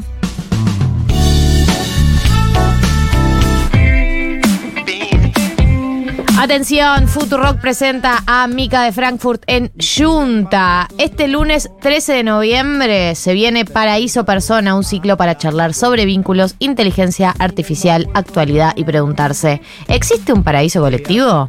En esta primera edición, Mika entrevista a una invitada súper especial, Tamara Tenenbaum, nada más ni nada menos, referenta intelectual de nuestra generación. Desde las 19 horas podés ir a participar en vivo de este evento con público en la terraza de Junta Bar, pero la capacidad es limitada. Así que anotate en el formulario que dejamos en historias destacadas, te vamos a avisar por mail si saliste sorteada. Mica de Frankfurt en Junta, lunes 13 del 11, desde las 19 horas, Junta Bar, La Valle 3487, casi esquina Billinghurst. Ahora sí, amigos, último tramo del programa. Entramos oficialmente en la columna de Juan Elman. Bienvenido por segunda vez. Es una segunda bienvenida ya en el marco de eh, lo que es tu espacio. No me gusta el recorte ese que se está pasando ahora. A ver, ¿cómo es? ¿De vuelta? ¿Qué recorte? ¡Total! Ese. No me gusta Total, nada. sos vos. Sí, Eh, sos muy me cuidado. molesta todo. Eso me, me- eso me identifica más. Sos muy cuidado vos eh, de tu imagen. No te gusta que te, que saquen una de contexto, sí. Sí. que te escrachen. No, no me gusta. Pero es en este Todo, todo, espacio, Juan. Acá todo, está todo, todo. permitido. No, acá sí, acá sí, acá me encanta, me encanta venir. Me encantan eh, las cosas con dulce de leche, eh, pero no sé, algo que no me convence. Eso no lo tengo en carpeta. Es que eh, Flor tiene recortes muy random de las Sí, sí. personas, ¿Eso lo dije realmente. Eh, tiene cosas como muy, muy random. Yo hay cosas que, recortes que me pasa Flor que no recuerdo haberlos dicho. Claro. Real. No soy yo. Es fake. Inteligencia es fake. artificial, Eh, total. sí. mm, Bueno, hoy tenemos otra columna que dialoga un poco con la coyuntura electoral. Arranquemos por acá, escuchemos un poco la entrevista, que no sé si fue una entrevista, fue como una conversación muy extraña entre Jaime Bailey y Javier Milei. A ver, ¿lo Fue una tenemos? cita. A ver. Elecciones de octubre 22, ¿fueron limpias, Javier? No. ¿Fue un fraude o hubo irregularidades? Hubo irregularidades de semejante tamaño que ponen en duda el resultado. ¿Quién controla el poder electoral? ¿Es independiente el poder electoral en la Argentina? está muy influenciado por el poder político. ¿Y cómo puedes defender? Ya saben bien esa de quien, con- quien, quien cuenta los votos es el que lo controla todo. Si el que cuenta los votos es la Cámpora y Máximo Kirchner, ¿cómo podemos eh, a- a- aceptar de buena fe un resultado? No, no lo podés aceptar, pero el tema es, bueno, ¿qué otras alternativas tenés para jugar?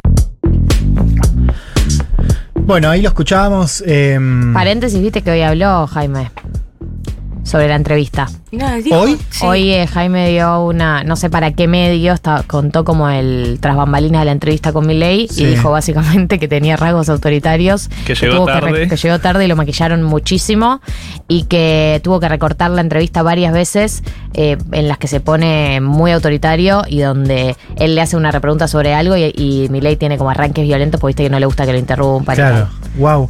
Porque. Y homofóbico dijo también. Sí, y dijo también eh, que había tenido un comentario homofóbico. No, no, y después hubo. Bueno, ahí salió la del elefante, el elefante Claro. está ahí. Esa Se es. refiere a Claro. Bueno, eh, después estuvo Jaime Bailey con Novarecio y dijo que, que le Nah. calentaba a Milei. Sí, dijo, que fue dijo más cosas.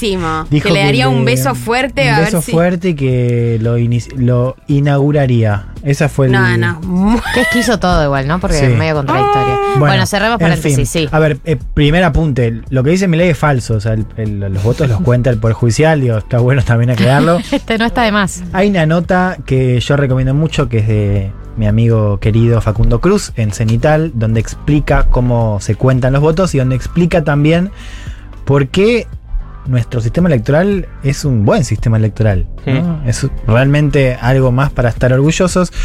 A ver, lo traigo obviamente porque lo que dijo Milei, eh, o sea, lo que estamos viendo, tanto por eso como algunas cositas que un poco charlaron, me parece, con Natalia hace, unos, hace una hora ya, eh, digo, en redes, eh, nos están acercando a la estrategia que utilizaron otros líderes de extrema derecha vinculada a la cuestión del fraude, ¿no? Estamos hablando sobre todo de Trump y de Bolsonaro. Algo importante ahí que es, en todos esos casos, lo que vimos fue una estrategia o un discurso previo a la elección, ¿no? Esta idea de abrir el paraguas por un resultado o pensando en un posible resultado negativo. Eh, a ver, quiero que las repasemos un poco e identifiquemos esas claves. Primero comenzamos con la de Trump, por una cuestión cronológica, fue en 2020 con el argumento del voto por correo, o sea, Trump insistía en el marco de la elección eh, que si se permitía el voto por correo iba a haber fraude a gran escala. Esto él lo mete el mismo año, o sea, varios meses antes de la elección. Recordemos, estamos en un contexto de pandemia, o sea, ahí aparece el voto por correo como una opción para que la gente no salga en masa a los centros electorales. Era una estrategia también del Partido Demócrata para no perder participación, porque la estrategia o el cálculo de la izquierda siempre es en Estados Unidos, cuanto más gente salga, mejor para nosotros.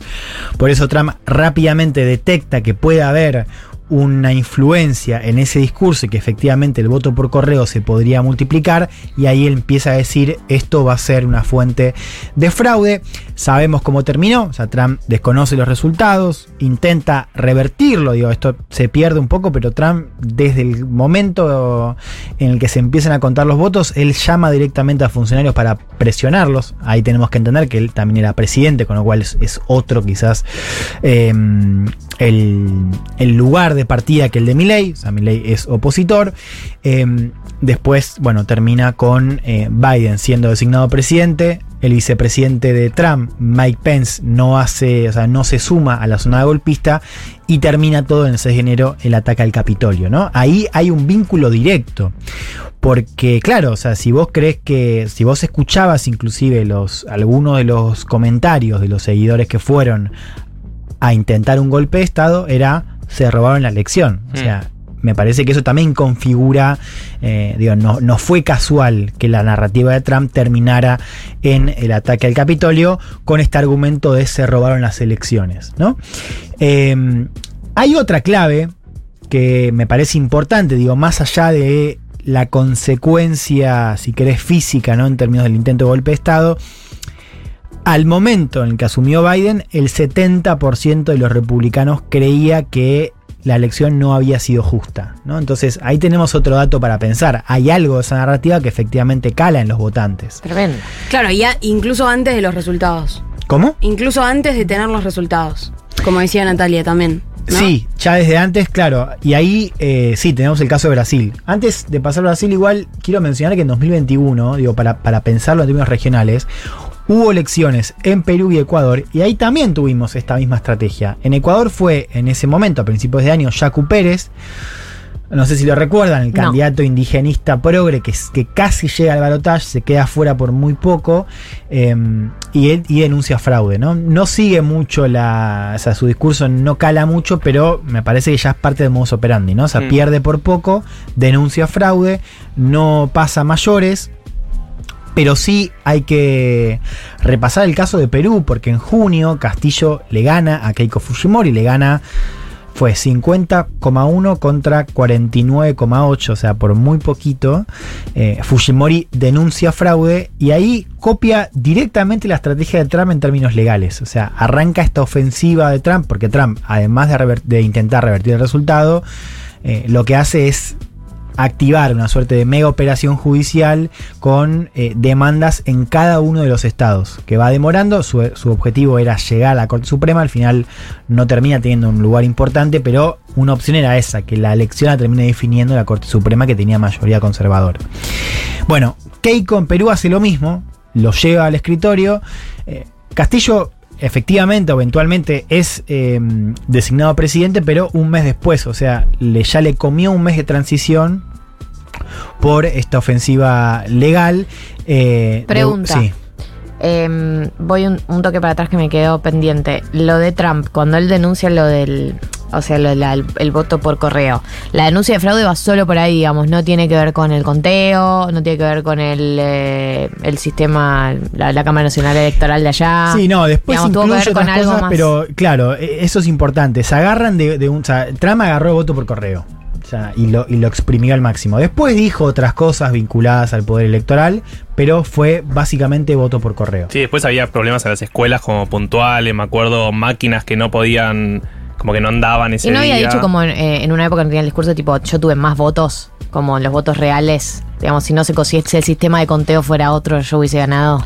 Lo que pasa es que Trump perdió el voto popular siempre. Inclusive en 2016 él perdió el voto popular y ganó por colegio electoral. O sea, Claro. Pero él decía igual que le había ido mejor. Algo que hizo, y acá ya pasamos al caso que creo que hay que seguir más de cerca, que es Brasil. Eh, les decía, Trump lo hizo con voto por correo, Mm. Bolsonaro lo hizo con voto electrónico. Él también lo detecta muy rápido, o sea, ese mismo año ya empieza a decir... Bolsonaro dice que hubo fraude en 2018, o sea, fraude en la elección que él ganó cuando llega presidente, o sea, dice que él le había ido mejor de lo que terminó pasando. Y avisa ya que en la elección del 2022 iba a haber fraude, ¿no? Hablando un poco del voto electrónico. Ahí ya aparece esta campaña en contra que, bueno, de, expertos en seguridad que dicen, mira, acá no hay ningún tipo de problema.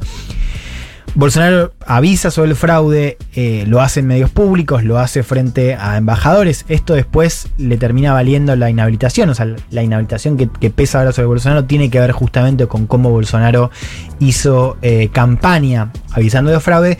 Y acá tenemos la, la figura del Tribunal Supremo Electoral, que fue el gran enemigo de Bolsonaro y que termina un poco haciendo de, adversario en esa narrativa y después es el que lo termina sacando de, de la cancha ahora pensando en el futuro. La pregunta a Brasil en todo ese año era qué iban a hacer los militares, digamos, que eran parte del gobierno de Bolsonaro. Había algunos generales además que se habían sumado a al menos este discurso eh, avisando sobre ciertos riesgos. Y ahí fue clave, y creo que esto hay que tenerlo muy presente, el rol de Estados Unidos. Estados Unidos, de hecho, después salió eh, hace unos meses una, una nota del Financial Times que cuenta cómo hubo una campaña muy silenciosa, eh, pero muy articulada, eh, entre funcionarios de Estados Unidos que le avisaron, para decirlo así, a los militares de Brasil que cualquier tipo de intento golpista iba a ser eh, reprimido en el sentido de, eh, por ejemplo, los iban a sacar de- a Brasil como aliado extra OTAN, que era Claro. como un precio. sí. Estados Unidos de Biden. La Estados Unidos de Biden, claro, hablamos del 2022. Sí, sí, sí. Que en realidad, perdón, ¿no? Pero no es el Estados Unidos de Biden, es el Estados Unidos que juega eh, a ingerir en la política local, digamos. Que no le interesa tener un golpe de Estado en Brasil eh, como, como principal país de, de Latinoamérica. Sí, sí, fue, a ver, eh, eh, fue O sea, para no es partidario, claro. Eh, claro, no, no es que estamos diciendo qué bueno Estados Unidos que... ¿Cómo se copó con el ¿Cómo se copó con, con la democracia? se subió la lulaneta. ¿viste? No, no. No, no, yo lo decía por el. Porque si era Trump el presidente en ese momento, tal vez hubiese sido distinto. Yo creo que de sido muy Unidos. distinto. Claro, sí, claro. sí, efectivamente lo que te muestra la nota es que eh, fue algo dirigido desde el gobierno de Biden. O sea, Mm. efectivamente fue parte del cálculo del Partido Demócrata. Eh, Bolsonaro termina reconociendo resultados, o sea, lo hace eh, presionado para aliados políticos. Ahí si siguen la secuencia, yo estaba ahí, recuerdo que, o sea, todo estaba dado para que Bolsonaro desconozca resultados. ¿no? Por eso también fue, era increíble eso, ¿no? O sea, vos llegás a la elección hay mucha incertidumbre, algo parecido a lo que pasa ahora, o sea, realmente no se sabía qué iba a pasar. Lula gana por muy poco. Nada, nada. Total. Vos estabas, hecha, ¿te acordás? Sí, en pedo, ah, pero claro. estaba. Estábamos. Eh, estábamos. Eh, Meme comunista. estábamos. Y, claro, ahora estoy volviendo a ese momento, eh, gran momento. eh, porque, claro, la idea era que la elección no terminaba. O sea, terminaba de dos maneras. o sea, o ganaba Bolsonaro o ganaba Lula y esto se iba o a escritorio o terminaba en algo heavy, Sí. ¿no? Eh, porque hasta último momento tampoco se sabía lo que iban a hacer los militares. O sea, vos tenías algunos indicios de que no se iban a meter por esta campaña de presión de Estados Unidos, pero no estaba claro. Y creo que eso también marca un poco cómo normalizamos esto. O sea, eso estaba totalmente aceptado, digamos, ¿no? Que podíamos tener un escenario donde Bolsonaro desconociera resultados. Pero yo no, no pensé Sí. lo mismo para el domingo. Yo para el domingo pienso que hay Claro. dos escenarios. Es que por eso, por o gana Milley o gana Massa y se desconoce el resultado. Sí. No hay un, ese- hay un escenario tipo donde gana Massa y asume como presidente. Pero hay, hay una diferencia de escenario. Primero, eh, Milei no tiene de aliados a los milicos. No existe las fuerzas. no, no, no. Argenti- o sea, en ¿no los milicos? A ver. No, eh, pero digo, no, no tienen la como- fuerza quizá y la potencia que tiene la, No. eh, el- los milicos Pero sí tiene a, a un Macri. Bueno, es que eso quería. Un apunte igual eh, es cierto, pero si uno mm, se va, por ejemplo, lo que fue Bolivia en 2019. En Ujú. Bolivia, el golpe a Evo arranca por un eh, amotinamiento policial, desconociendo resultados. Con lo cual, digo, también hay que prestar atención. Digo, uno en ese momento nadie pensaba que la oposición tenía aliados a los militares, más bien lo contrario, y sin embargo hubo eh, una, bueno, un amotinamiento de policías que termina desembocando en un movimiento que, eh, bueno, termina con el golpe de Estado de Evo. Digo como antecedente, ¿no? Y también en el marco electoral, porque se decía que había, había habido fraude, ¿no? En ese momento. Después lo que sabemos es que eh, con la elección de Arce era muy parecido, digamos. difícilmente hubo fraude en, en 2019. Eh, a ver, vuelvo acá. El caso de Bolsonaro me parece que se explica, digamos, cómo él sale un, día después a aceptar la derrota, eh, se explica por sus aliados políticos. Ahí lo que tenemos más que un pronunciamiento militar, porque los militares no se expresan en Brasil, eh, no dicen nada. Lo que, los que sí dicen son los aliados de Bolsonaro, el famoso Centrao y también gente de la derecha que había ganado, por ejemplo, en San Pablo, aliados de él. Que salen a decir que no hubo fraude. Claro. O sea, salen Claro, a queda medio en offside. Por eso va a ser muy importante si gana masa en dos semanas Una semana, ¿eh? En una semana, upa. Oh, prestar atención, no recortes eso. Prestar atención, yo le doy ideas. Prestar atención a em, cómo reacciona Claro. eh, Juntos por el Cambio, ¿no? Sí, corta. Total. Total. Ya Viste que era una buena noticia. Igual que- te voy a decir algo. A No esta sé. altura, para mí, Macri es capaz de todo. Estamos hablando también del partido que. Macri es capaz de todo. La Yo- candidata a presidenta no salió a criticar el intento de Sí. asesinato. No, y otra cosa más, que, es Cristina, que o sea, la narrativa de fraude acá no comienza con, Con Milei. Milei, Ya claro. hubo, Esteban Bullrich lo había dicho, sin pruebas, obviamente, pero quiero decir, esto también se enmarca en una deslegitimación que arrancó antes de la llegada de Milei al escenario. Aparte es medio ingenuo a esta altura, perdón, creer que Macri y Milei no son como un mismo tándem, digo. Yo no estoy tan segura de que, de que Milei pueda cortarse solo con alguna cosa así sin tener el apoyo. No sé, yo de la Macri. verdad no lo sé, yo no, no, no lo doy por sentado, la verdad. Yo creo que, que cabe la posibilidad de las dos cosas. Cabe la posibilidad de que Macri salga a distanciarse y cabe la posibilidad de que salga a decir hubo fraude cabeza a cabeza o espalda con espalda. Pregunta. Sí. Em, rol de los veedores internacionales, ¿no? Si ya sabemos que se están por venir una elección con potencialidad Sí. de denuncias de fraude y que muchas veces en muchas eh, elecciones y en muchas, eh, no sé, momentos donde se define algo picante suelen venir veedores internacionales como garantes de algún te- de cierto tipo de imparcialidad. ¿No se puede pensar en algún tipo de anticuerpo así? No, sí, los, los va a ver. Vino Taylor. Los va a ver. Parece que se Eh, queda. Mato. Eso también sucedió eh, en. Bueno, y pensé en el caso de Boliviano, en el caso de Boliviano fue clave Claro. cómo la OEA salió a decir que había irregularidades. Y eso termina. Bueno, que no venga la OEA. Ar. No, pero. ¿Cómo se llamaba el, el capo de la OEA que fue cancelado Luis por el Almagro. progresismo? Luis Almagro. Sigue siendo el jefe de la OEA. Ya, ahora, el caso de Estados Unidos es el más relevante, porque a vos te va a importar qué dice la OEA, qué dicen los veedores internacionales. Lo más importante en este caso es Estados Unidos. Eh, y eso lo vimos en, Brasil. eh, por eso me parece, digo, fíjense lo que hubiese sido con un gobierno de Trump. La cosa sería muy distinta. En este caso, con el antecedente de Brasil, eh, podemos decir, bueno, la reacción de Estados Unidos va a ser clave, pero para que sepan, sí, también hay un rol importante de observadores eh, que seguramente van a decir, ¿no? Acá no hubo ningún tipo de irregularidades.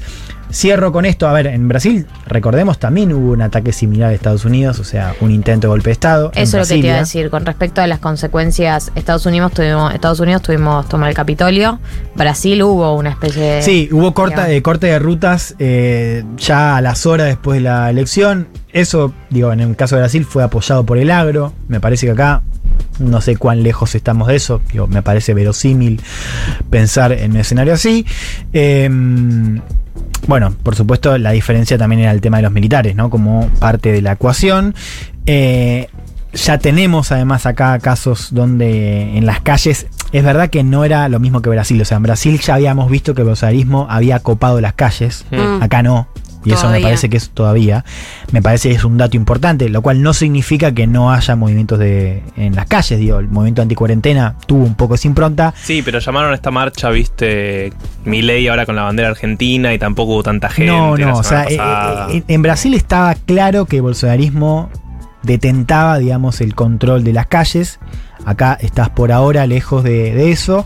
Eh, no, y un, dato no menor, por eso yo les mencionaba el caso de cómo muchos republicanos, cuando asume Biden, creían que la elección había sido robada. Eh, que es que la pérdida de confianza en el sistema electoral es algo que se viene incubando en América Latina ya hace mucho tiempo. Les traigo, por ejemplo, los datos de, de la POP, que es una de las encuestas que mide a nivel regional, que en 2004 mostraba que solo el 20% de los consultados eh, calificaba como poco confiables a sus propios comicios. Esa cifra ahora es el doble, 40%, ¿no? Entonces, también sigamos esto, porque vos tenés que tener en cuenta la cuestión de la violencia, tenés que tener en cuenta cómo se responde de las calles, cómo responde el sistema político. Ahora, estamos viendo lentamente, ya mucho más allá de, de la elección esta en Argentina, cómo el sistema electoral se viene desprestigiando mucho en toda América Latina. Y eso es muy importante, digamos, ¿no? Porque primero que se enmarca en una pérdida de confianza a nivel general. Pero además, digo, más allá del de, del ataque al Capitolio, eh, digo, no es lo mismo gobernar. O sea, si a todos los quilombos de gobierno que tenés, de gobernabilidad, le sumás que Claro. hay una porción que no te ve como alguien legítimo, o sea, como Sí, alguien que sí. ganó las elecciones en buena ley, bueno, ahí tenés un problema grande. En Brasil pasaba eso. En Brasil vos, vos te tomabas un Uber y te decían que en primera vuelta había habido fraude. O sea, está súper internalizada esta idea de que solamente podía ganar el PT con fraude, ¿no? Bueno, eso también hay que seguirlo de cerca como una tendencia más de mediano a largo plazo. Eh, un dato no menor que, que creo que, digo, yo lo, lo- lo pienso mucho cuando, cuando veo la, la- discusión sobre extrema derecha. El caso de Estados Unidos fue muy importante, o sea, que, que haya un tipo como Trump desconociendo resultados como lo hizo, cambió todo, o sea, legitimó a todos estos tipos que ahora a la primera de cambio dicen, eh, Fraude. yo, claro, hubo fraude. Es un nuevo juego. Inauguró un nuevo juego. Sí, sí, sí, sí. De hecho, fíjense también esta secuencia, ¿no? Ya desde el próximo año ya hubo, al año siguiente lo de Estados Unidos hubo en Perú, en Ecuador, después tuvimos Brasil. Eh, en Chile estuvo cerca, al final no, no pasó, pero se decía que podía haber también ahí alguna narrativa, lo plantaron algunos tipos de la extrema derecha. Eh, bueno, por eso atención a lo que suceda después. Ojalá que, que tengan que lidiar con eso, ¿no? Tener que lidiar con, con, Con, una eso denuncia de fraude, y, no con, no con un fucking victoria. gobierno. 1557 en la República Argentina. Hemos hablado de todo en el programa de hoy. Hemos hablado Upa. de fraude. Oh, no recortes eso. recortado para el fin de los tiempos. Hemos hablado de fraude, hemos hablado del ELIX, hemos Sí. hablado de fake news y redes sociales, hemos hablado del debate, que es el día de mañana. Recuerden que en Junta lo pueden ir a ver si desean ese plan colectivo. Eh, van a estar eh, mañana eh, en Junta a partir de las 20 horas. Eh, la capacidad es limitada, así que eh, lleguen temprano. También eh, quiero recordarles que hoy hemos comido, hemos mancheado gracias a Ripcas Deli, eh, que nos manda todos los días los sándwiches épicos, que nos mandan los calentitos, todo tipo de cosita rica para comer, esas cositas las quiero. Estame 747, la dirección es en el Mercat de Villa Crespo y si no los encuentran en Instagram, Instagram como arroba Ripcas Deli con B corta, ¿sí? Y con K también. Eh, eso es algo muy importante para que tengan en cuenta. El sábado que viene cuando nos veamos, Sí. Sí. eh, vamos a estar un día de las elecciones que van a cambiar nuestras vidas. Podemos no, no tener veda. Ay, por favor. ¿Cómo no? Anteúltimo vamos? programa de Elman me dicen por cucaracha. Yo no, no me dan los cálculos con el anteúltimo y la fecha en la que creemos que no vas a venir más al programa. Eh, No entiendo. ¿Pero Bueno, qué estamos? ¿12? no, es Negri, estamos en Es noviembre. verdad, porque vos venís una vez al mes. Claro. Claro, yo calculaba, tipo, si quedan un montón de programas. ¿Anteúltimo o último? Alguien que le avise No, a la es- conductora. Es anteúltimo, me queda. Si no, no estaría así, o sea, sería otra cosa. Claro, pero si lo pensamos en esos términos, claro, en términos de columnistas, ah, claro, sí, bueno, a todos los columnistas es- eh, les queda nada. Bueno. Y aparte no está al- asegurado el al año, 2024. al año le queda nada. Al año le queda Esa es la nada, claro, noticia. la- esa es la, La noticia O sea, Lo que está pasando en términos ver, es reales es que se termina el año. de- del año, claro. Se termina el año, eh, qué fuerte, ¿no? Qué fuerte, man. Dale, Eh, chicos. mm. Arriba. Arriba. Los quiero arriba. Hoy estaba en la TV pública. eh, Con la nuestra. Con la de ustedes. Eh, Fraude. Yo ya arranqué, no sé. me- hubo un silencio y entré. Sí, sí, sí. Vos te abriste tu corazón. Eh, no, yo estaba- estábamos viendo el tema de contratos y no sé qué y Tema no voy a acusar a nadie, pero son bastante lentos, la verdad, para, para todo el tema de contratos. no ¿Estás sé. seguro, Juan, Sí. de estar Ah, contando estamos al aire. No, debe estar durmiendo el chabón. Ah, ok. Eh, Además que es el de recursos humanos. no, no.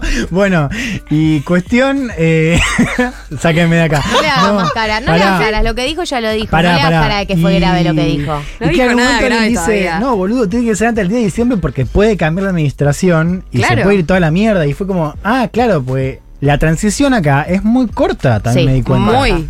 Muy corta. Es verdad. Quedan 18 días para el cambio de gobierno, más o menos. Es tremendo. No, anda acá. Va.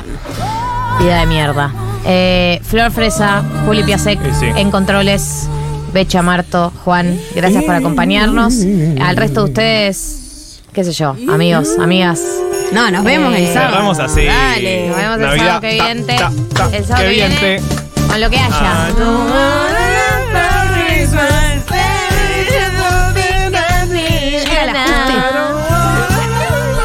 gente cornuda que está escuchando.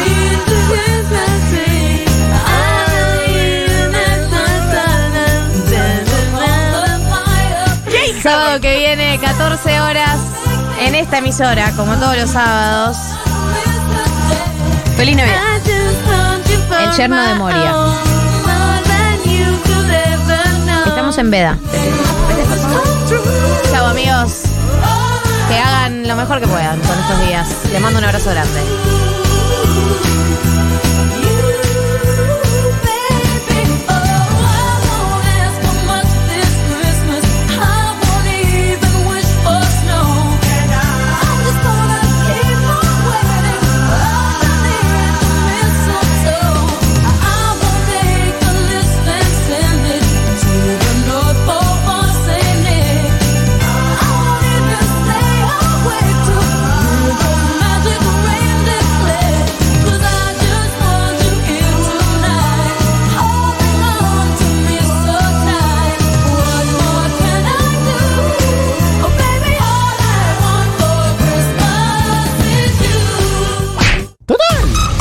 Martín y Becha.